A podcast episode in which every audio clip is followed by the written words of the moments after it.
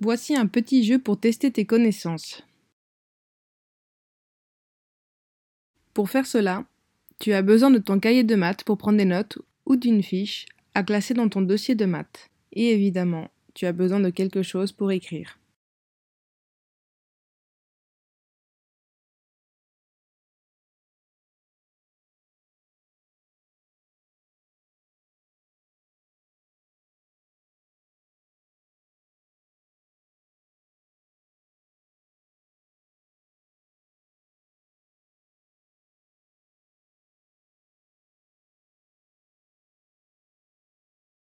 Tu vas voir 12 images numérotées qui vont défiler une par une. À toi de trouver si ces formes sont planes ou solides derrière les images que tu verras.